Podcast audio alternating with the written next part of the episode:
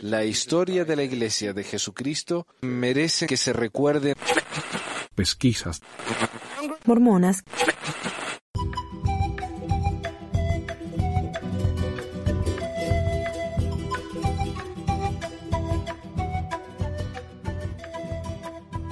Bienvenidos a otra edición de Pesquisas Mormonas. Les habla su pesquisador de siempre, Manuel, aquí desde el esófago del mormonismo en Ogden, Utah. Hoy voy a empezar con unas noticias, porque hay una noticia importantísima que ha hecho eh, olas mundiales. Noticias. Y para empezar quiero compartir un reporte hecho por la- el Telemundo, aquí de Utah, eh, como para explicar más o menos de qué se trata. Estamos de regreso y en todas las universidades del país se exhorta a las víctimas de abuso sexual a que reporten este tipo de agresiones para ser investigado y así garantizar la seguridad de los estudiantes dentro del panel educativo. Sin embargo, varios estudiantes de la Brigham Young University aseguran que debido a los códigos de honor de la universidad, muchas jovencitas tienen miedo de reportar este tipo de abusos. Gustavo Jaimes nos explica. Así Silvana, pues fíjate que aquí en la Universidad de Brigham Young algunos estudiantes están descontentos con el código de honor y con los estatutos que en él se describen. ¿Quieres saber un poquito por qué estos estudiantes están descontentos? Acompáñame a ver esta historia, aquí le explico. Estudiantes de esta universidad dicen que si una víctima reporta un caso de abuso sexual dentro del plantel, a través del código de honor se enfrenta a un posible castigo, ya que se investiga si la víctima estaba rompiendo el reglamento al estar fuera en horas no permitidas, violando el código de vestimenta, usando drogas o alcohol antes de que el ataque se realizara. Sin embargo, autoridades educativas afirman que un estudiante jamás sería referido al código de honor al ser víctima de un ataque de este tipo. I think that the honor code was well intentioned. Un estudiante anónimo de esta institución educativa piensa que es totalmente ridículo que alguien se abstenga de reportar un caso de abuso sexual solo por el miedo a ser investigado. Comenta que eso dice mucho de la cultura de Utah County. Dijo también que en esos casos la escuela no debería enfocarse en cosas secundarias y lo único que debería de preocuparle es el ataque en sí. Telemundo Utah intentó contactar a varios estudiantes de esta institución educativa para saber cuál era su opinión respecto a este tema. Sin embargo, la mayoría de ellos se negaron a dar testimonio alguno, pues temen que declarar en contra de su casa de estudios pudiera generarles algún tipo de repercusión. El mismo estudiante anónimo comenta que a su parecer las intenciones del código de honor son bien intencionadas, sin embargo no están teniendo el efecto que se deseaba y ahora tal parece que la escuela se enfoca más en otras cosas triviales como qué tan tarde estás afuera o el tipo de tu vestimenta que en enfocarse en el bienestar emocional de sus estudiantes. Pues cabe resaltar que no es la primera vez que este código de honor causa polémica, ya que algunos grupos estudiantiles en el pasado han tratado también de cambiar este código de honor. Sin embargo, hay algunas personas que defienden y dicen que como es una escuela privada, ellos pueden poner las reglas que ellos deseen. Veremos a ver en qué termina este asunto. Silvana, yo regreso contigo allá al estudio. Ahora, ¿por qué se está hablando de esto, verdad? Violaciones en la escuela del Señor. ¿De qué se trata todo esto? ¿El ¿Código de honor? ¿Qué es eso? Bueno, resulta que hace poco salió una chica que se llama Maddie Barney diciendo que ella fue violada en la universidad. Ahora, en vez de inmediatamente eh, suspender al, violador, lo que fuera, se hizo una investigación de ella, ¿verdad? Para ver por qué, eh, en qué situación estaba ella cuando fue violada, a ver si no tenía culpa en parte de lo que le pasó. Este es un reporte del, del diario Independent de Inglaterra y dice, a un estudiante que fue violada y reportó el crimen a su universidad, se le dijo que había violado el código de honor de la universidad. La estudiante, Maddie Barney, quien se identificó a sí misma a la prensa, fue supuestamente violada en su departamento fuera del campo de la Brigham Young University el año pasado. O Brigham Young. Un mes después del reporte, recibió un correo electrónico de un investigador de la universidad, quien dijo que había violado el código de honor de la Universidad Cristiana. Me sentí victimizado otra vez, dijo Barney, a Utah News Channel KUTV.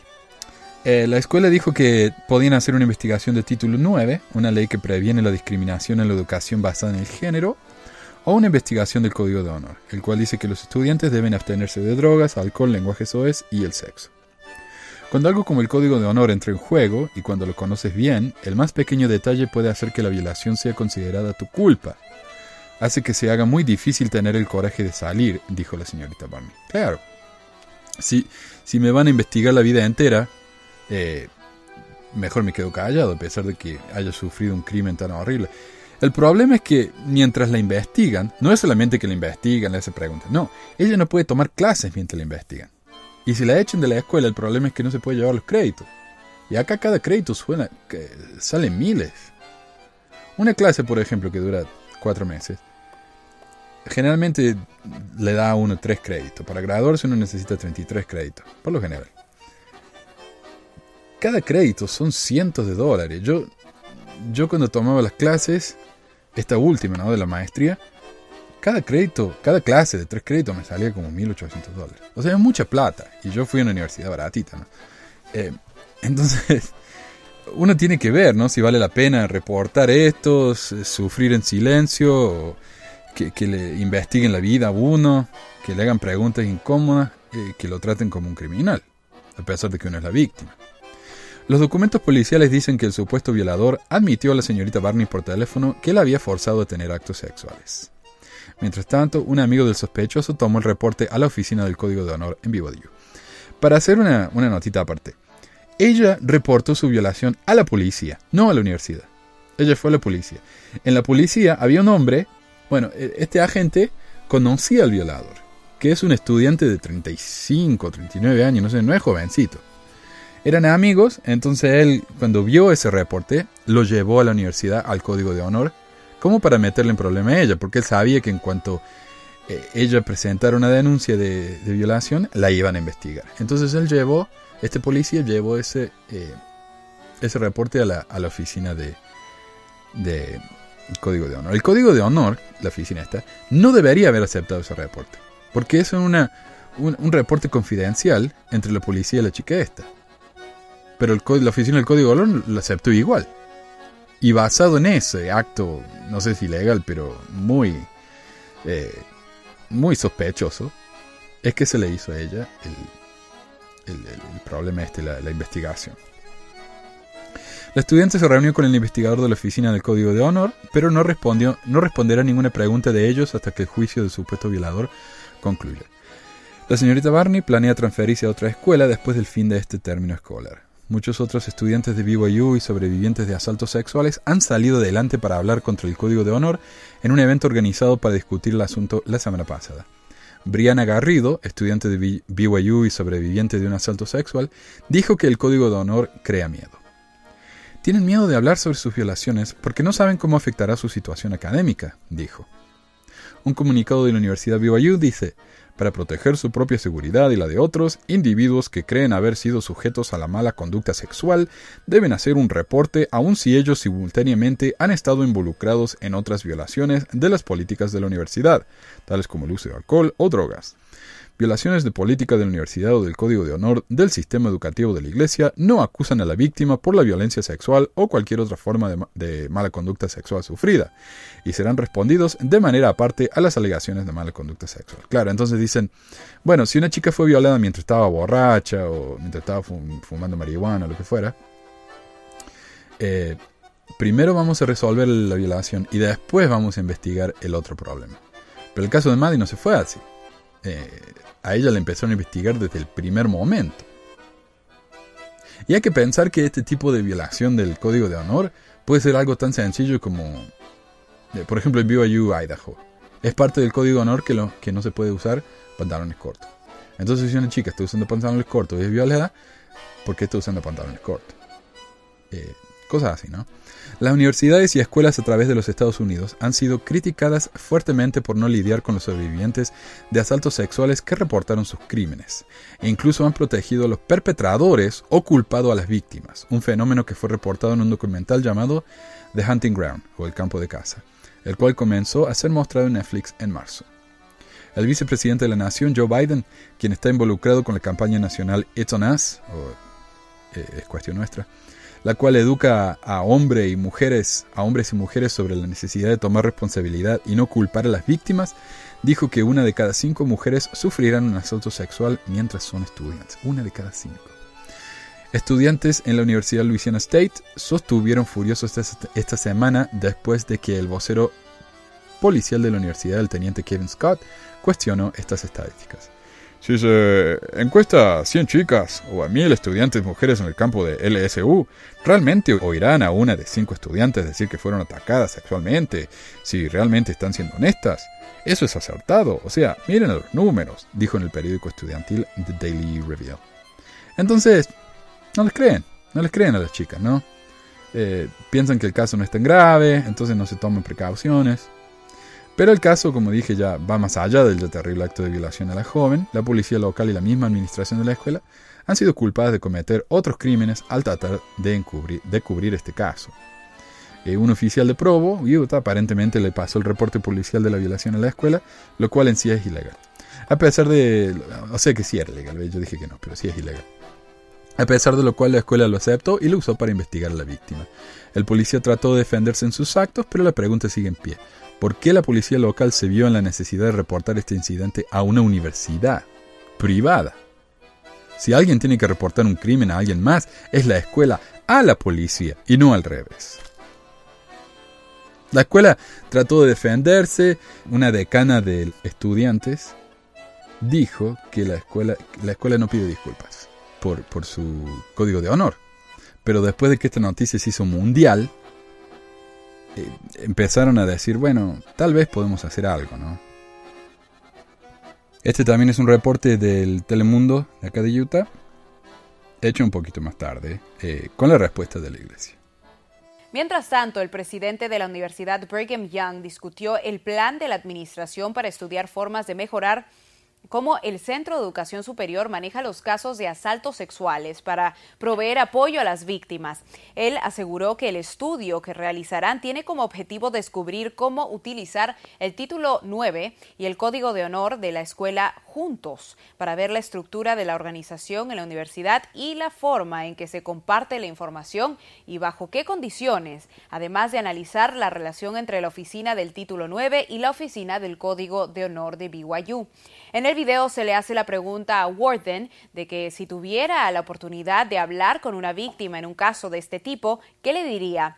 Él respondió diciendo, primero que todo, la víctima de un asalto sexual nunca es culpable del caso y luego le diría, ven y recibe la ayuda que necesites. Horas después de que este video fuera publicado, estudiantes de la universidad se reunieron en Provo para manifestarse en contra de algunas normas del Código de Honor de la escuela que aclaman no protege a las víctimas y es una posición antigua. Recordamos que la situación surge tras la demanda federal realizada por un estudiante de la universidad en contra de la escuela por haberle negado acceso a servicios después de haber reportado una violación a la policía de la ciudad de Provo. Así que después de todas las noticias mundiales, la iglesia por fin decidió que lo correcto era hacer algo al respecto.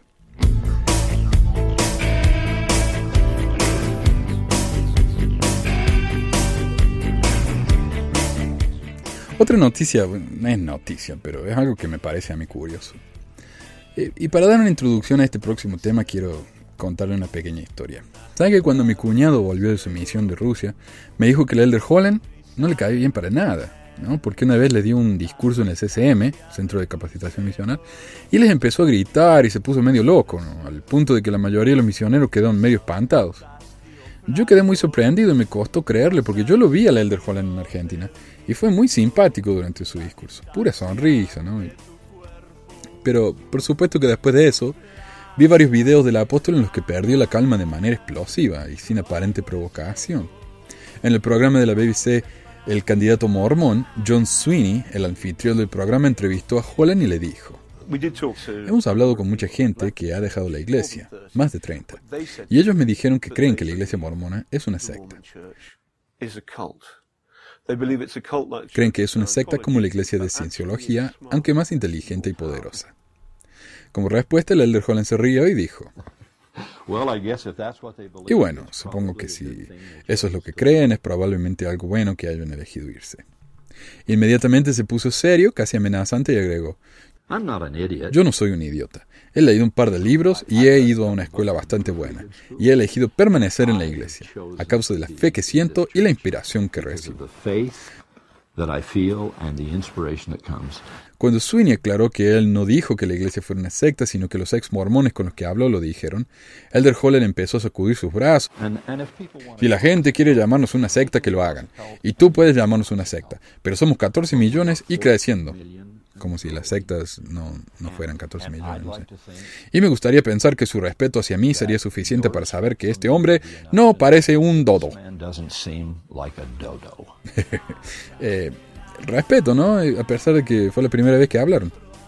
Y, y del minuto, eso está del minuto 56 medio al minuto 58 casi. Sí, pueden conseguir el video. Ellos ya lo han borrado de YouTube, lo han borrado del sitio de BBC, pero no sé si es problemas eh, controlando su ira o si se pone muy emocional muy rápido, pero este no es el único ejemplo.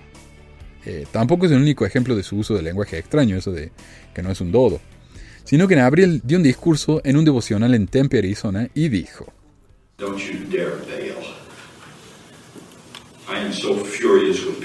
no se atrevan a irse. Estoy furioso con la gente que se va de esta iglesia. No sé si furioso es una buena palabra apostólica, pero lo estoy. Y digo, ¿qué en el mundo tipo de convicción es esa? Es una expresión gringa, ¿no? ¿Qué en el mundo? Es una versión linda de, ¿qué, qué miércoles? ¿Qué tipo de experiencia de cancioncita de rima o tironeo de caramelos es eso? Como si nada de esto importara, como si nada en nuestra vida contemporánea importara, como si esto fuera nada más que como queremos que sea, y respondan a cada una de mis preguntas, y hagan esto, y ocupen aquello, y decidan esto, y entonces tal vez vamos a ser santos de los últimos días. Bueno, hay demasiado irlandés en mí para eso. There's too much Irish in me for that. Es enojo, ¿no?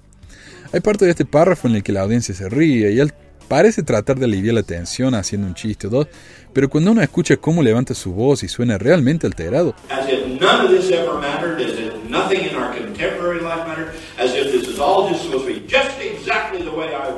Es inevitable notar que Holland está, en efecto, furioso. Hay que aclarar que eso de la cancioncita de rima o tironeo de caramelos que dijo, en inglés es patty cake, taffy pull, What kind of patty cake taffy poke experience is that?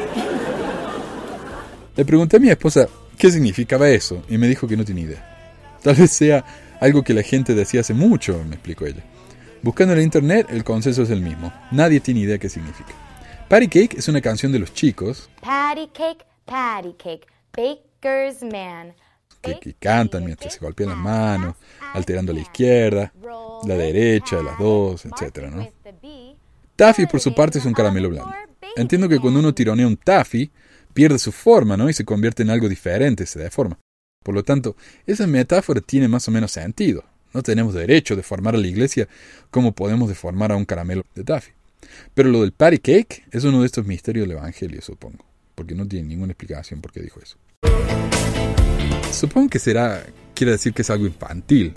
Los que se van de la iglesia son, son infantiles y maduros, ¿no? Y por eso cantan patty cake. Entonces, como dijo en el candidato mormón y en este discurso en Arizona, Elder Holland está feliz que estemos fuera de la iglesia, pero a la vez está furioso con nosotros. Pero qué bueno saber que un apóstol de Dios, profeta vidente y revelador, tenga ese tipo de sentimientos, ¿no?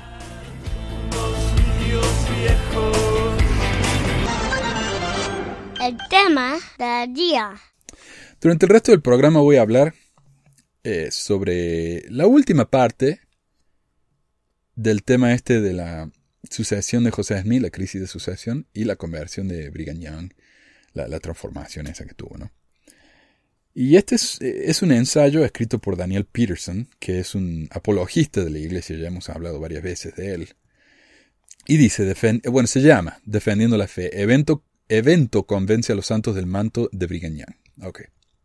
Y dice, una de las reuniones más consecuentes en la historia de la Iglesia de Jesucristo de los Santos de los Últimos Días ocurrió el 8 de agosto de 1844 en el borde este del río Mississippi, unas seis semanas después de la muerte del profeta José Smith.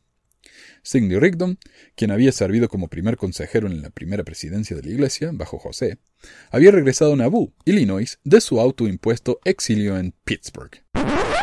Perdón, ¿autoexilio? ¿De dónde sacan eso? O sea, Van Wagner, en el artículo leído en los últimos dos episodios, claramente muestra que la razón por la que Rigdon salió de Nauvoo no fue un autoexilio. sino que José Smith lo necesitaba en Pittsburgh por razones políticas. José Smith era candidato a presidente y según el artículo 2 de la Constitución de los Estados Unidos, era requisito que él y su candidato a vicepresidente Rigdon tuvieran residencias en distintos estados. He buscado de dónde sacó esto de que Rigdon se fue solo, que lo abandonó a, Brigham- a José Smith, y me parece que la única referencia es la, la de Brigham Young mismo. Brigham Young fue el que dijo, él se fue, lo abandonó. Cuando en realidad no hay ninguna prueba de eso. Lo que sí hizo él fue eh, autoexiliarse, entre comillas. Se fue a Pittsburgh eh, en 1847, después de que Brigham Young se hizo presidente de la iglesia, después de que la gente había votado al quórum de los doce, no a Young. Él, se hizo presidente igual, entonces eh, Sidney Rigdon no lo aceptó y se fue.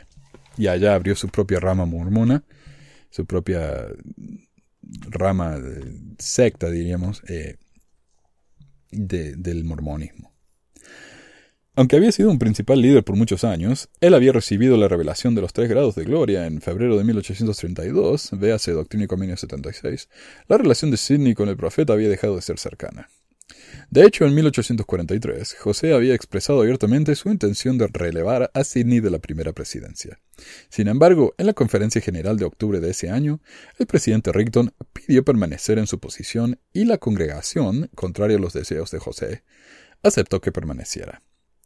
Después del voto, José les dijo, Lo he sacudido de mis hombros, y ustedes lo han vuelto a poner encima mío. Ustedes deben llevarlo, pero yo no lo haré. Y ahora, con la muerte del profeta, Sidney había regresado para establecer su derecho para ser el guardián o protector de la iglesia. Otra nota. Es muy curioso que Peterson esté dispuesto a condenar a Rigdon simplemente porque José supuestamente ya no lo quería. Lo que no menciona es el lenguaje duro que José usa en su contra, hablando de sacárselo de encima como si fuera un niñito molesto, ¿no? o incluso un perro, como mencionamos en el punto número uno.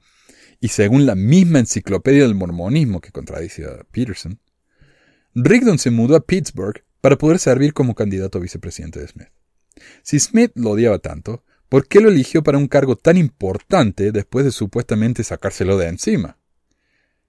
Si José se convertía en presidente iba a estar con Rigdon por cuatro años todos los días en la Casa Blanca. O sea, si realmente le odiaba, ¿por qué haría algo así?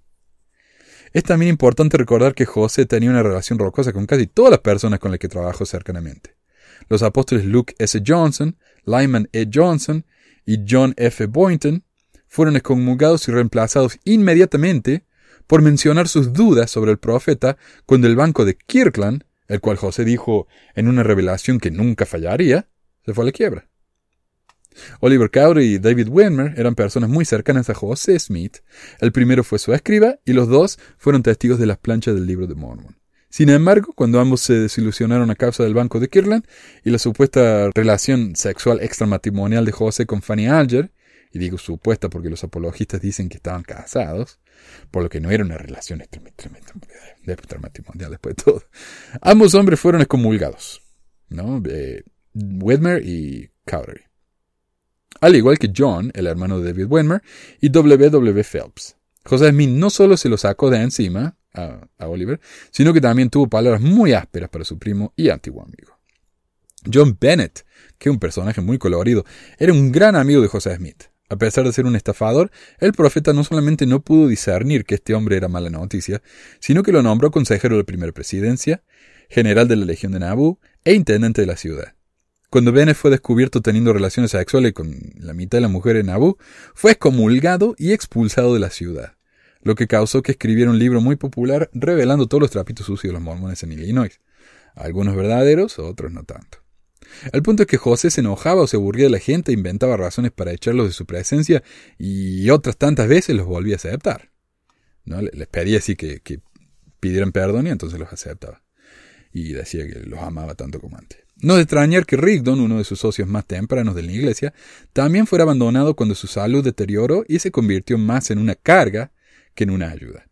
Lamentablemente Peterson, en vez de analizar las razones por la desilusión de Smith con Rigdon, prefiere simplemente demonizarlo, como demonizamos a todas las figuras históricas de la iglesia con las que no estamos de acuerdo. Emma Smith es un ejemplo.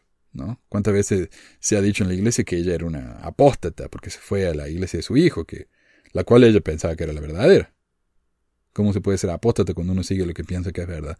O Thomas B. Marsh, que supuestamente se fue a la iglesia porque se enojó por la, la- nata de la leche, cuando en realidad se fue porque estaba horrorizado por la violencia usada por, por José Smith. Pero no, lo- los simplificamos sus historias y las usamos como ejemplo de personas diabólicas que han dejado la verdad. Mientras tanto, bajo su presidente, Brigham Young, dice Peterson, los miembros del quórum de los doce apóstoles también habían regresado a Nauvoo de sus varias misiones.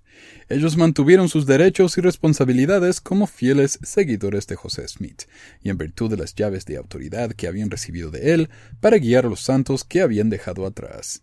Sidney Rigdon se levantó en ese día cálido y húmedo, tal vez el mejor y más experimentado orador en la iglesia. Él habló mucho. Él fue seguido por Brigham Young, el ex carpintero y vidriero que había ascendido al liderazgo de los doce, y en esa capacidad había dirigido el éxodo de los santos de Missouri a Illinois y presidido sobre la enormemente exitosa misión apostólica en Inglaterra. Esto es muy curioso también, porque hay que ver la técnica que está usando acá Peterson, que es contrastar a los dos hombres. Uno es el mejor y más eh, experimentado orador en la iglesia, mientras que el otro es un simple eh, ex carpintero y vidriero. Como si ser ex carpintero y vidriero eh, significara que uno no puede ser buen orador. Al usar esta técnica, Peterson nos quiere demostrar que Brigham tiene que haber sido inspirado por Dios, porque de otra manera, ¿cómo podría este hombre tan simple haber vencido en un duelo de palabras a un hombre tan educado como Rigdon? Lo que se olvida de mencionar es que Young era un populista, sabía qué decirle a la gente para ganar su apoyo. Al leer cualquiera de sus discursos en el Journal of Discourses, podemos ver que era un excelente orador también, perdón, en el diario de discurso. Y Rigdon, si bien es cierto que era un orador muy experimentado, estaba muy viejo y enfermo. Entonces estaba en desventaja. Eso no lo dice Peterson.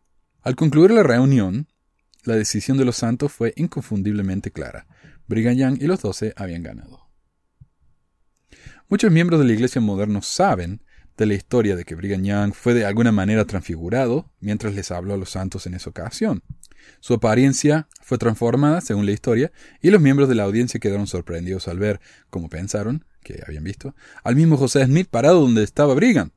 Incluso se dice que el líder de los doce sonaba exactamente como el profeta mártir, incluso usando la S silamante resultante de un diente roto de José, incurrido durante un ataque de una muchedumbre. En este evento, se nos dice, el manto de José, claramente y sin lugar a dudas, recayó sobre Brigham, aclarando quién iba a, a guiar la iglesia.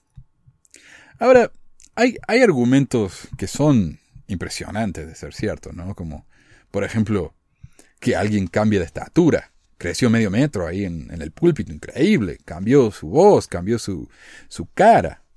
Pero decir que hablaba con la S, con silbido, ese es uno de los detalles más ridículos de este artículo. Como que si fuera tan difícil de hacer, ¿no? Desafortunadamente, los historiadores no han encontrado una sola fuente, hasta ahora, que mencione esta importante manifestación a los días o incluso semanas de su supuesta ocurrencia. Importante, ¿no? Muchos críticos y escépticos, a su vez, concluyen que en realidad no pasó nada, que es esencialmente ficción para promover la fe, e incluso evidencia de la intencional falsificación de la historia por parte de la Iglesia. Pero tal rechazo simplemente no concuerda con los hechos que conocemos.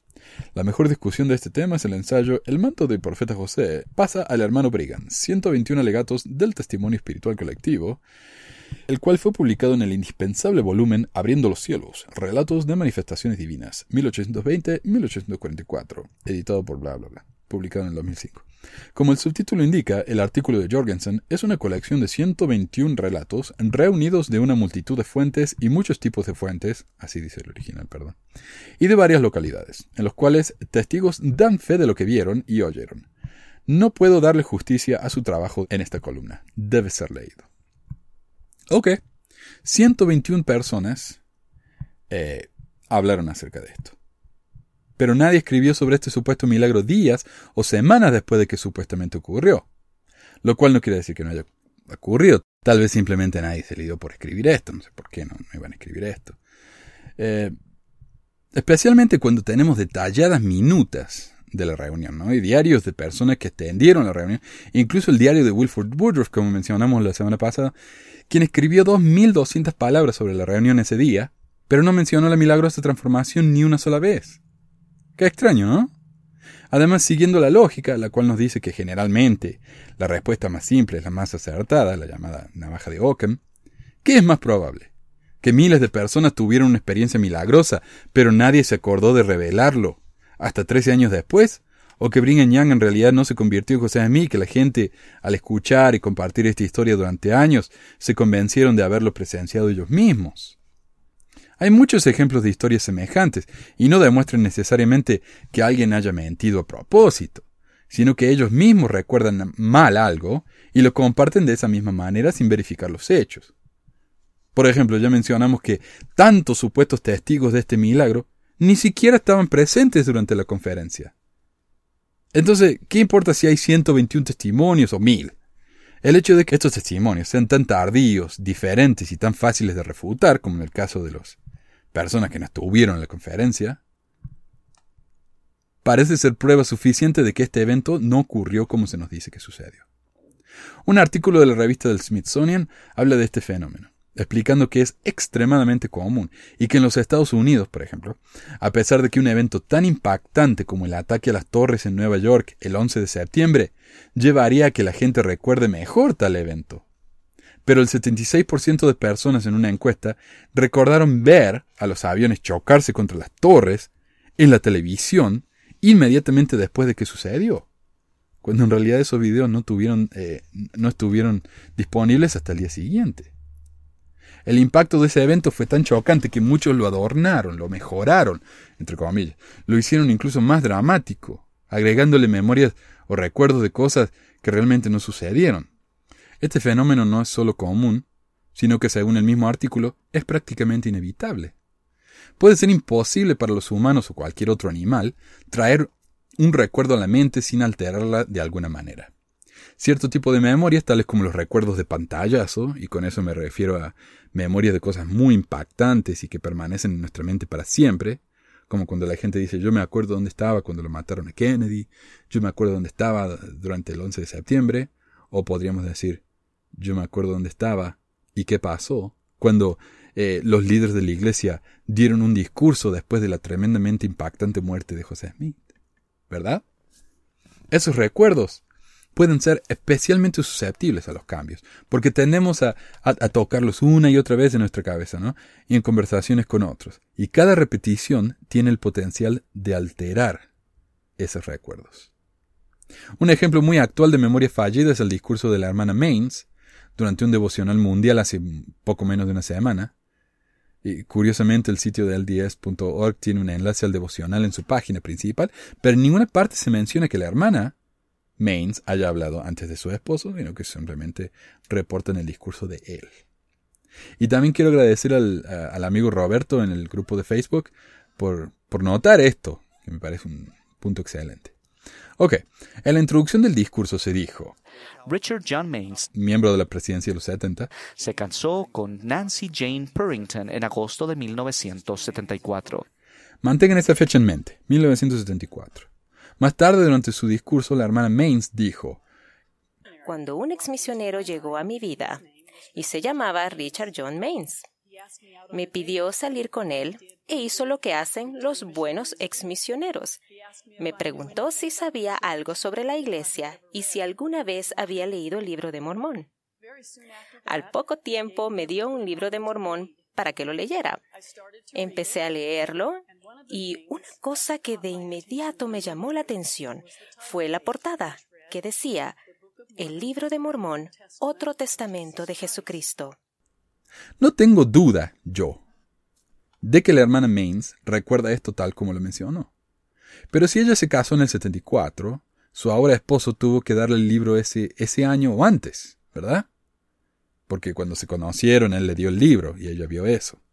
Y se conocieron, se casaron en el 74, así que tiene que haber sido ese año o antes. No sé cuántos salieron ellos antes de casarse. El problema es que el subtítulo Otro Testamento de Jesucristo, que menciona a ella y que le impactó tanto, fue agregado en 1982. ocho años después. Por lo tanto, la hermana Mains no podría haberlo visto en su libro en el 74. Pero no me extraña que la hermana Mains haya recordado mal. He notado una nueva práctica en los discursos de la Conferencia General de decir el libro de Mormón, otro testamento de Jesucristo, en vez de simplemente decir el libro de Mormón. Un discurso de Elder Packer del 2005 habla del libro de esa manera cuatro veces, lo que suena bastante extraño. Y en esta última conferencia yo escuché a una hermana decir eso. No me pregunten quién es, pero alguien lo usó esta última conferencia. O sea, es algo que la iglesia está haciendo a propósito, ¿no? Para que la gente que escuche diga, ah, creen en Jesucristo. Qué bien. Pero bueno, entonces ahí está. Recuerdos fallidos. No es muy difícil de explicar, pasa todo el tiempo. Y como dice el artículo este, es prácticamente inevitable. Lo que es más, dice Pearson, no podemos asumir que los investigadores modernos han encontrado todos los relatos escritos. Es muy probable que tales narrativas una vez existieron, pero que han perecido. Y que otros testigos dieron fe de manera oral de su experiencia, pero nunca la escribieron. Es posible también que los historiadores recuperarán testimonios adicionales del evento. Es posible, es posible, es posible. Muchas posibilidades, pero ninguna prueba tangible. Eh, pero bueno, ellos siempre dicen eso, es posible, posible, posible. Esto es todo lo que hacen los, los apologistas. Nunca muestran pruebas eh, concretas. Siempre es, eh, todavía no lo encontramos, pero seguro que ya lo vamos a encontrar. porque es imposible probar un negativo. Nadie puede decir, el libro de Mormón no es cierto. Porque sí, puede ser que mañana aparezcan restos de caballo que encontremos los huesos de Nefi, que dice ahí que se haya momificado y que tenga un tatuaje que dice yo soy Nefi, egipcio, qué sé yo. Pero lo dudo mucho. Y eso es todo lo que tienen los apologistas. Es posible, es posible, es posible. Muéstreme algo concreto que hayan encontrado, no, no pura posibilidad.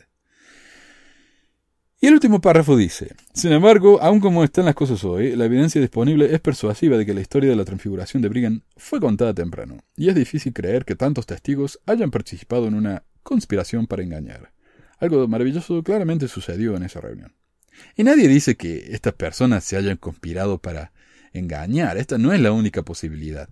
La otra posibilidad es que, como dijimos, simplemente recuerden mal, recuerden un evento del que no vivieron. No, es tan difícil. Eh, si no, escuchen a una esposa y una esposa contando una historia y van a ver lo, lo difícil que es. perdón, lo diferente que es. En el programa This American Life, acá en la radio pública, hay una historia de, de un hombre que él contó una historia de él con su esposa, ¿no? Estaban caminando y vieron a Phil Collins, no sé quién, en la calle. Y los dos quedaron, oh, impresionados, ¿no? Porque ahí estaba Phil Collins. Cuando la esposa cuenta la historia, ella dice, pero vos no estabas ahí. Yo estaba sola. Pero por alguna razón, él recuerda haber estado ahí. Increíble, ¿no? Pero así es la memoria. Eh, eh, la, memoria de todos es mitad ficción y mitad realidad. Ok. Eh, pero bueno, este, esta es otra típica estrategia apologista. Después de decir que no hay relatos contemporáneos de la supuesta transfiguración, Peterson termina con la evidencia disponible es persuasiva. ¿De dónde? No ha demostrado nada. Esto es muy útil cuando la persona leyendo no está prestando atención, entonces llega al final y dice, oh, entonces la evidencia es persuasiva, excelente. Es como el, el video ese que tengo, y creo que es un episodio también, de los elefantes en, en América, el, el libro Mormón. Estaba leyendo el, el, artículo de Fair Mormon, los apologistas de la iglesia que, que fundó el Peterson este, y al final no pueden demostrar nada, son pura, tal vez, teoría de que en una de esas no hay elefante, pero tal vez es otra cosa que parece un elefante, qué sé yo. Y al final dicen, como hemos demostrado, los elefantes no son un problema para el libro de Mormon. ¿Cómo que no? No demostraron nada. Ok, ya me estoy poniendo loco. Pero bueno, para, para agregar, esto es como un extra, para sentirme bien yo, ¿no? Porque estoy podrido de los hate mails, no le voy a negar. En el sitio de mi blog, en pesmore.org o pesquisasmormones.org, Alguien reaccionó al artículo que leí en los dos episodios anteriores con el siguiente comentario. Y, alguien me dijo, ¿por qué imitas la voz tan fea así? Le perdés credibilidad. ¿Y qué se le va a? Jaja, cada vez empeoras. Coma, coma. Veamos cómo menciona la Biblia la sucesión, elección del sucesor de Judas, Hechos 1.33, y señalaron a dos, a José, llamado Bersabás, que tenía por sobrenombre justo, y a Matías, Y orando dijeron, tú Señor, que conoces los corazones de todos, muestra cuál de estos dos has escogido, para que tome la parte de este ministerio y apostolado de que cayó Judas por transgresión, para irse a su propio lugar. Y le echaron suertes, y la suerte cayó sobre Matías, y fue contado con los doce apóstoles.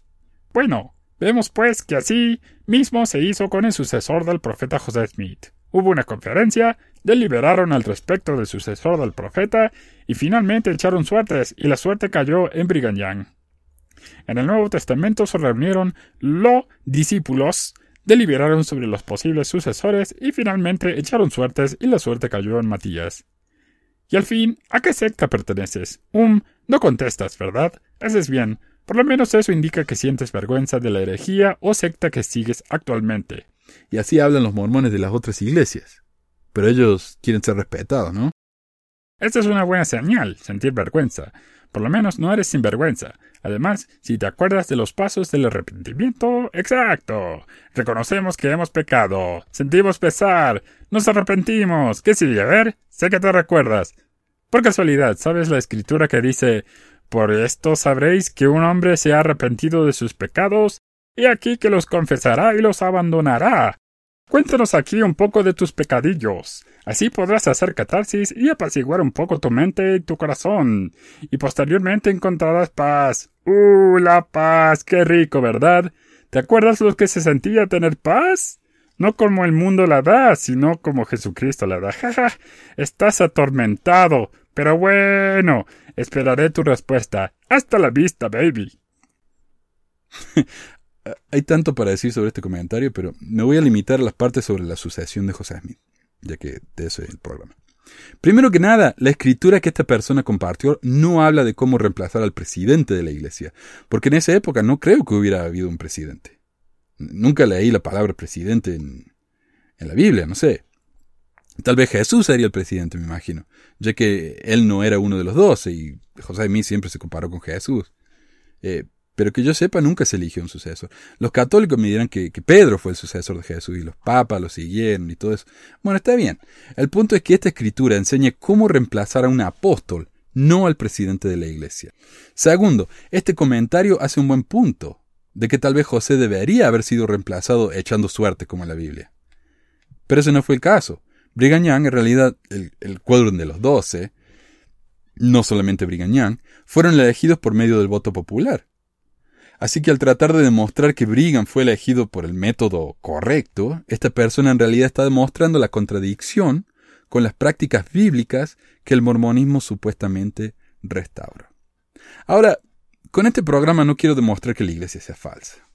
Si alguien quiere creer en la iglesia, hagan lo que quieran. Simplemente hablar de cómo pasó realmente la sucesión de José Smith. Y me parece a mí que como miembro fiel, a mí esto me parecería fascinante. Porque es la historia de la iglesia, la historia verdadera de la iglesia. ¿Cómo no saber esto? Ok, y, que a pesar de que lo que aprendimos en seminario y en la escuela dominical, no hay ninguna prueba contemporánea de que Brigham se haya convertido en José. Ninguna. Ahora, si nos basamos en la verdadera historia de la iglesia, y eh, nuestra fe se basa en la verdadera historia de la iglesia, y no en leyendas, entonces, como dijo B.H. Roberts, el apóstol mormón, en show del el programa de la semana pasada, nuestra fe va a estar fundamentada en algo real y no en una fantasía. Entonces cuando nos enteremos de la verdad, nuestra fe no se va a caer porque hemos sido engañados, sino que va a permanecer porque sabemos lo que es cierto. Si es que alguien está interesado en eso. ¿no? Como digo, no tengo intención de destruir la fe de nadie. Cada uno que crea lo que quiera. Y eso fue todo por hoy. Eso fue todo por el, el programa este de Brigham Young y la, la, sucesión. No creo que, haya, que vaya a ser otro programa. Eh, me parece que tres ya es suficiente. Muchísimas gracias por escucharnos y nos vemos la próxima. Adiós.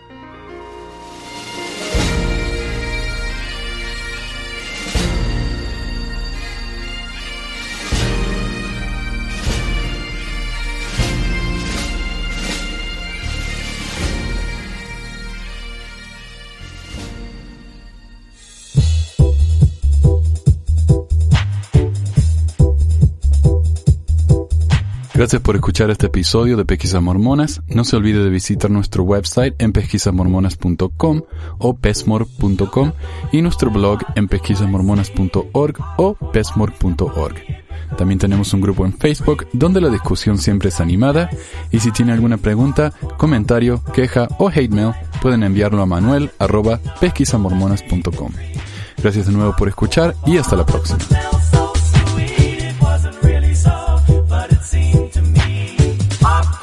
La música al comienzo del podcast es la canción de la primaria Historias del Libro de Mormón por Clive Romney.